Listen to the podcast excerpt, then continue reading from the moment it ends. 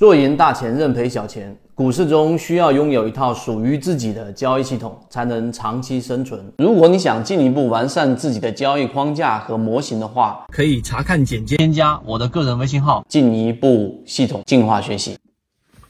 今天聊一个积累和突变的一个话题。那叔本华曾经说过，我们所有人在三十五岁、三十六岁之前的青少年时期。然后感觉都是这个世界特别美好的，因为我们在那种青少年时期，对于一切事物，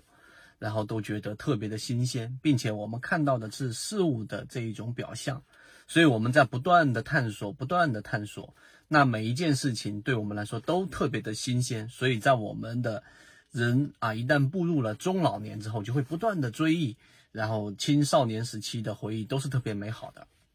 这是他的观点。那随着你到了这个刚才他所提到的三十六、三十五岁之后，你会发现时间过得特别特别快，而大部分的记忆呢，却没有这个像青少年时期那么印象深刻。原因在于大部分事情都不那么新鲜，并且你进入到了能够看到事物表面之下的本质的那样一个年纪。我大概花了一分钟把叔本华的这个观点传递给各位我们圈子里面的船员。那为什么我们会讲到这个话题呢？实际上，如果你属于这个年龄段的前面这一段，那你应该要做的事情，至少圈子认为是不断不断的汲取你身边所有的养料，无论是通过书籍、音频、视频，有价值的这个人的思想，然后想办法去汲取很多。那在这个阶段呢，三十五岁之前，你会发现汲取了很多很多很多的这种知识，但实际上好像都没有。发生特别本质的变化，但是作为我们的这一种过来人的感受就是，你不用这一个特别的焦虑或者怀疑，因为在这个阶段你所积累的所有东西，其实在你的大脑当中已经留下了痕迹。那在佛学当中也有类似的概念，以前我们给大家讲过。那当你达到了这一个三十五、三十六岁之后，它会有一个爆发期，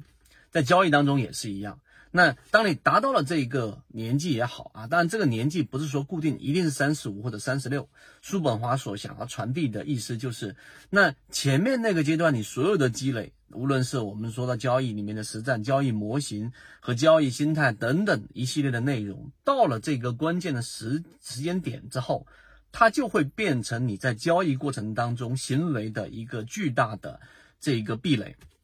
那这是第二个观点。所以第三个观点就来了，对吧？那怎么样去让这样的突变尽可能的发生呢？那叔本华说到，虽然说啊，我们的身体在三十五岁、三十六岁不可逆的，它会走向一个滑坡的一个阶段，但是好消息是，到了这个年纪的时候，你会有很强的这一种洞察事物本质的这一种能力，也就是说，你能看到一个事物的本质。回到我们最终的交易，所以。你不一定要等到这个年纪，但是你前面的积累一定是要存在，并且要在实战过程当中去不断的思考。那当你达到了这个转折点之后，圈子近期的这个三季报行情，其实在不断的给大家展示出来的，其实就是你当你达到这个节点之后，所谓的知行合一，只不过是在你的能力圈范围之内获取属于你自己的利润，获取属于你自己的这种呃这个能力范围之内的可获得利润。那这里面就涉及到刚才我们所说的本质，你会发现交易的本质是什么？那当然，这个时间关系，我们在这里没有办法罗列。简单的说，你会发现，你去学习这么多交易模型，你用各种各样的工具，你不断的磨练自己的心态，最终目的是什么？其中有一个啊，其中有一个，那就是我们尽可能的要躲避市场对你所造成的伤害。例如说，你拿到了金鱼报酒的利润，出现了卖点，你果断的锁定利润离场了。虽然说后面的调整幅度不大，但实际上你躲过的是市场可能潜在对你造成的利润的巨大回势，这个回回撤。